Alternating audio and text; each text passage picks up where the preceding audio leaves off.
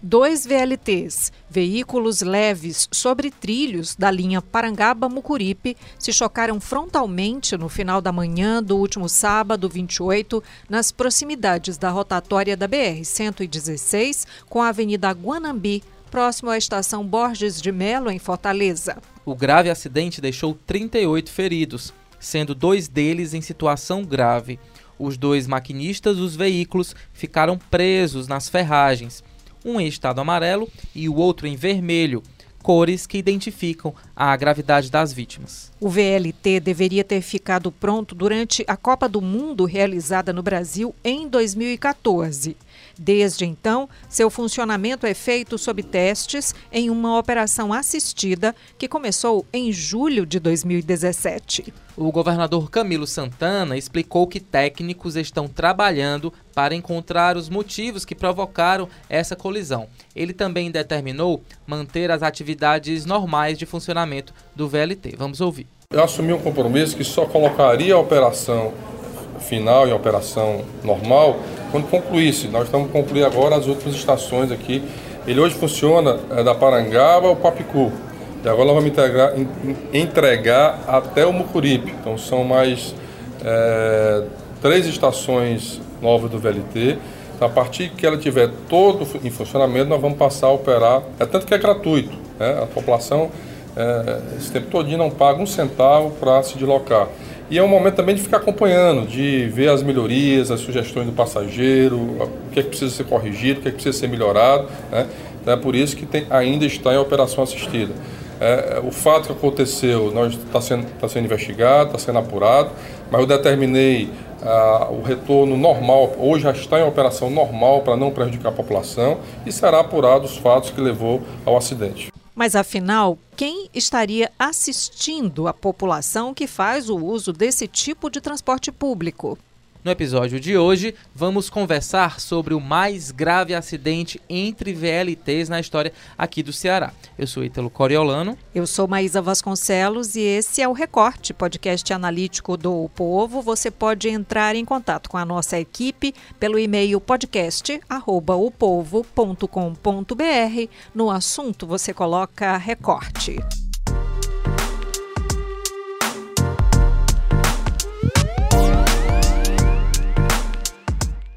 Bem, e para o recorte desta segunda-feira, nós convidamos o repórter do Povo Online, Carlos Maza. Olá, Maza. Olá, Oi. Maísa. Maza, você chegou ao local logo depois do acidente, né? Ali, um pouquinho depois do meio-dia. Como é que estava a situação? Isso mesmo, a gente chegou ali mais ou menos uns meio-dia e dez, né? Um pouco ali, cerca de meia hora depois que os dois trens do VLT se colidiram ali próximo à Praça Manuel Dias Branco, a estação, né? É, do VLT. E o que a gente viu foi uma cena assim de, de, ainda de muita confusão, né? Como ainda tinha acabado de acontecer, muita gente ainda estava perplexa com o que estava acontecendo. É, Felizmente, o Corpo de Bombeiros e a Polícia Militar, os socorristas do SAMU, todo mundo que foi envolvido na, na, na, na, na operação ali de resgate, de atendimento a essas pessoas que estavam no VLT na hora, foram atendidos muito rapidamente. Nessa meia hora que a gente chegou lá, já tinham formado um isolamento, já estavam tratando. Boa parte das pessoas que tinham ferimentos mais graves já tinham sido encaminhadas aí às unidades de saúde. E quando eu cheguei, tinham apenas algumas pessoas com ferimentos mais leves, todo mundo muito desesperado, nervoso. Foi até difícil a gente conseguir conseguiu ouvir algumas pessoas, mas a grande maioria não conseguia nem falar direito porque ainda estavam né, naquele sentimento de emoção muito forte diante desse uh, acidente. Muitas delas ali que estavam né, no sábado de folga, estavam indo para a praia, estavam indo ali para momentos de lazer e tiveram esse episódio aí bastante traumático, né, com esse choque entre os trens do VLT. A gente viu que passageiros é, relataram que as portas não abriram e, e, que não havia saída de emergência. Tem algum procedimento previsto para esse tipo de acidente? É, exatamente. É, ainda é muito cedo para saber se isso aconteceu no trem inteiro, né? Teria que ter uma, uma manifestação oficial do metrô sobre isso. Mas algumas pessoas que eu conversei ali, pelo menos umas quatro, é, contaram isso, relataram isso. Que quando, quando teve o choque, as pessoas ficaram desesperadas porque ele aconteceu, olha só, em cima de um viaduto, né, na parte alta ali, e teve muita fumaça na hora. Então as pessoas, a reação inicial delas, quase todas foram pensar que se tratava de um ataque dessas facções criminosas, né, esses episódios que vêm ocorrendo no estado aí desde a semana passada. Então o desespero foi generalizado. Você está em cima de um viaduto, ou seja, não tem como sair numa, numa situação mais segura dali, dali daquele local. Quando começa a chegar uma, uma fumaça, um barulho muito grande, as pessoas ficaram muito desesperadas, é, e pelo menos essas três ou quatro pessoas me relataram que tentaram forçar a porta e a porta não abria, não existia nenhum tipo de saída de emergência e precisaram arrombar para sair, né? Lembrando que nesse momento em que teve esse primeiro choque, os dois maquinistas já estavam presos às ferragens e precisaram aí de uma operação de resgate mesmo do corpo de bombeiros para tirar eles de lá. Então, é uma situação que às vezes até talvez pela falta de preparo, né, às vezes é, do governo do estado para que quando esse tipo de, de, de, acidente ocorrer as pessoas ficaram totalmente né, perdidas sem saber o que, é, o, que, o que deveriam fazer diante de uma situação dessa. Faltou talvez um pouco mais de, de, de até de aviso mesmo né para como proceder diante de uma emergência dessa. E o que a gente via lá era o contrário assim, era total desnorteamento as pessoas meio que agiram ali por impulso né de estar tá presas no lugar arrombaram a porta enfim. É uma questão problemática que torna esse caso ainda mais né é, errado do ponto de vista técnico Agora, mas esse modal de transporte ele exige muita tecnologia, né, para que não ocorram acidentes como esse. Os maquinistas, por exemplo, eles poderiam ter sido alertados a tempo para evitar essa colisão, porque em tese isso jamais poderia acontecer pelo um sinal sonoro, mesmo, né? algo, né, que alertasse a então, proximidade. Então, travar na Eu hora acho que metrô, é a grande questão VLT, que está todo mundo se perguntando agora, né? Como é que esse tipo de acidente ocorre, ainda mais com equipamentos tão novos, né, e que estão funcionando aí em fase de operação assistida? Como é que é, em cima de um, de um viaduto tinha dois trens de uma maneira que não passava? Enfim, esse tipo de explicação a gente só vai ter quando concluir a tal perícia que o Metrofó está fazendo. Até agora o governo não se manifestou manifestou, é, digamos assim, de forma definitiva sobre isso, mas que é no mínimo muito estranho e muito questionável é, né? Tem prazo para essa perícia? Eles deram algum? Não, não, não deu, né? O Metrofone, inclusive, é muito né, marcado por problemas com prazos, né? Gente, eu acho que todo cearense sabe da novela que foi para começar a ser feito.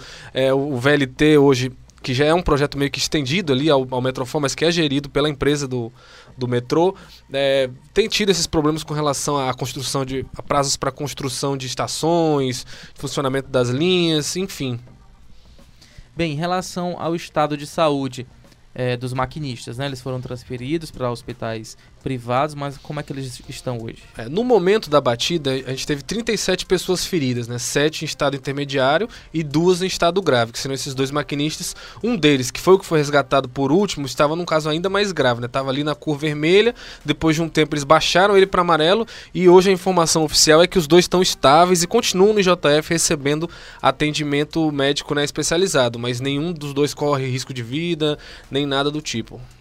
Em entrevista aqui à, à Rádio Povo CBN, o professor Mário Ângelo Azevedo, do Departamento de Transportes da Universidade Federal do Ceará, ele explicou as possíveis causas do acidente. Ele também comenta sobre o nível de segurança desse modal. Parece que são dois condutores, né? Os dois é, maquinistas, ou, ou, o nome que a gente queira dar. Porque eles ficam na frente, realmente. Deve ter batido, foi batida de frente, né? É, e é sempre assim, quando é um veículo de transporte coletivo, as pessoas estão soltas, às vezes estão em pé, né? Não tem, não é, não tem a mesma. Aí a gente também não tem a mesma segurança que um automóvel que está com cinto de segurança, alguns airbag e tal. Mas é, é, mais, é bem mais difícil que, que ocorra um acidente. Não é assim, a informação de quão automatizado está a operação, eu não tenho. Então pode ser, pode ser qualquer um desses e ele está em fase de teste, né? Lembrando que o teste é de adaptação ao público, né? Chegaram a me perguntar, não, então está em teste, está testando a segurança? Não, isso não se testa, né? Claro, claro. Você, questão de segurança não se testa, você segue as normas de segurança. E, é, a velocidade é baixa, é, tem, tem intervalos longos, né? É, mas é esperar para ver o resultado da investigação. Claro, claro. Então, é, realmente é uma fatalidade grande, porque o intervalo é, é, é longo mesmo, né? Claro, hora, né? claro. né? Então, a coincidência uh, aí dessa é, realmente é uma fatalidade. Bem, e os VLTs eles funcionam ainda sob uma operação assistida desde o ano de 2017. Existe um prazo para a conclusão das obras e o término desses testes? E o que é que é, na verdade, essa operação assistida? É, a, a, grosso modo, a operação assistida nada mais é do que isso, é um período de testes, né? Porque o governador Camilo Santana, ele desde o início que começaram a, funcionar as primeiras estações do VLT, ele tem dito que ele só vai tirar desse, desse modelo, né, de, de operação assistida e, digamos assim, lançar oficialmente a operação do VLT e até do Metrofor quando todas as estações estiverem concluídas. E a gente sabe que hoje o VLT tem pelo menos aí umas três estações que ainda estão é, em, em construção.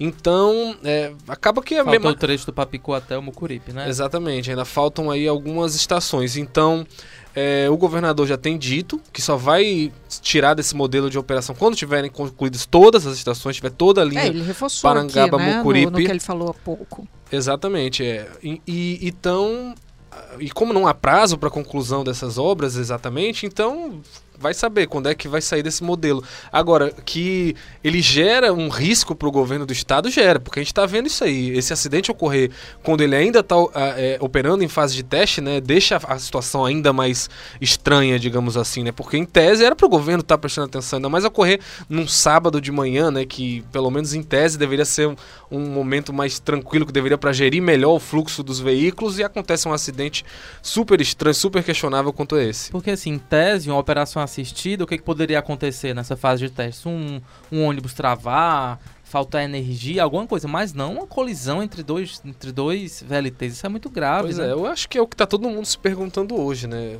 Os jornalistas estão todos esperando avidamente que o Metrofor dê uma resposta à altura para a gravidade desse acidente, porque até agora o que a gente teve foi meio que, né? Ah, não, estamos fazendo uma perícia, não, mas tá todo mundo bem. Sim, mas e aí, cadê? Quanto dinheiro se perdeu por causa desse acidente? Quem foi o responsável por isso? Até para se apurar o, o, que foi feito de correto também, os motoristas, eles, os maquinistas lá, eles tiveram tiveram uma ação decisiva para diminuir o impacto desse acidente, todas essas questões ainda estão em aberto, né? Porque para acontecer um acidente desse nível, nem teste com pessoas dentro era para estar, né? Porque é sinal de que uma segurança ali é, é, que garanta a vida daquelas pessoas não existe. É, mas você... ele, eles negam isso, né? Eles dizem que é seguro. É, você falou aí, né, da, dos poucos dados, da pouca informação que o Metrofor passa, né, a Companhia Cearense de Transportes Metropolitanos. Agora, o governador, né, falando então sobre essa autorização para os, os VLTs voltarem ao funcionamento normal para que a população não seja é, prejudicada enquanto as investigações acontecem, né? Acontece que a primeira viagem, às seis da manhã, ela foi cancelada e não sabemos sabemos por que exatamente ela foi cancelada, dentro aí também dessa, dessa falta né, de, de detalhes assim disponíveis, né? Sim. Bem, mas esse acidente do último sábado foi o mais grave, né? Mas houve muitos outros, né? Por exemplo, no dia 22 de julho de 2019, após problemas com freios, é, um trem se chocou contra a proteção da estação do Crato, o transporte estava em procedimento de manobra né, e não tinha passageiros no seu interior e o veículo ficou amassado. No dia 5 de junho, também de 2019, um acidente na linha do VLT do Cariri deixou quatro pessoas feridas.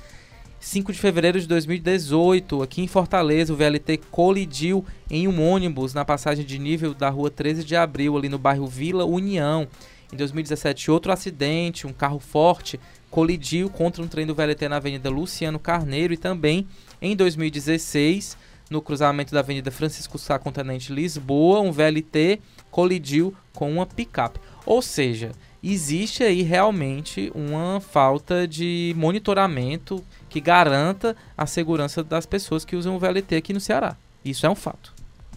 É, essa questão aí acaba gerando um, fazendo, na verdade, comunicando com um problema ainda maior, né? Que é esse próprio histórico do, do, do, do Metrofó, do transporte, né? Do, desses transportes, esses modais alternativos aqui em Fortaleza e no Ceará. Que novela, né? Porque o Metrofor já vem se arrastando aí pelo menos desde 1977, quando se criou o primeiro projeto para implementar um metrô em Fortaleza, o presidente era o Geisel, né? Então você teve aí uma dezenas de governos que se passaram e muito pouco se avançou nesse, nesse, nesse, nesse modelo, né? A malha que a gente tem do VLT hoje basicamente e do metrô, é, por extensão, é muito já vinda do que tinha nos trens de metrô, nos trilhos de trem, na verdade, em Fortaleza ultimamente. E esse avanço é muito pequeno. E aí a gente vê, quando finalmente parece, né, de uns 10 anos para cá, que começou a ter um avanço com o Metrofó e o VLT vão começar a ficar articulados, acontece um acidente desse tipo que demonstra até uma, um, né, um próprio uma falta de, de, atenção do governo com relação a essa obra. Uma obra é muito, incompetência o nome muito mesmo, né? cara Porque você demora a fazer, ainda faz pois mal é. feito. Por mais que não haja incompetência, que o governo tenha depois aí provas de que não foi, que foi uma coisa, é, né, que não poderia ter sido feito nada para evitar, para a população a imagem que vai ficar é de incompetência, porque como é que pode uma obra que anda desde os anos 70 e até hoje ainda está longe de terminar e quando termina ocorre dessa maneira, né? A gente sabe que no projeto inicial do Metrofó a ideia era integrar o metrô na aldeota com o VLT passando ali pela Via Expressa, coisa que está muito longe de acontecer. Hoje não tem a menor previsão de alguém enxergar isso acontecendo né, na cidade. Então, você vê quando finalmente o Metrofó começa a andar lá, depois daquela, todas aquelas polêmicas dos tatuzões parados, e aí começa a ter integração com o VLT, um acidente assim básico, né? Que ninguém sabe o que aconteceu e até agora as, as informações, o que já faz dois dias que aconteceu e até agora as informações são muito poucas, então é bastante complicado. Vamos aguardar então o, o, decorrer das investigações e a gente obviamente vai atualizando. Muito obrigada, Carlos Maza. Eu que agradeço. Muito obrigado, Maza. Esse foi o Recorte, episódio 156. A gente volta amanhã. Tchau. Roteiro e produção: Júlia Vieira e Ana Ruth Ramires. Edição e produção: Bruno Melgácio. Áudio: André Silvestre. Coordenação de produção: Camila de Almeida. Publicação e estratégia digital: João Vitor Duma.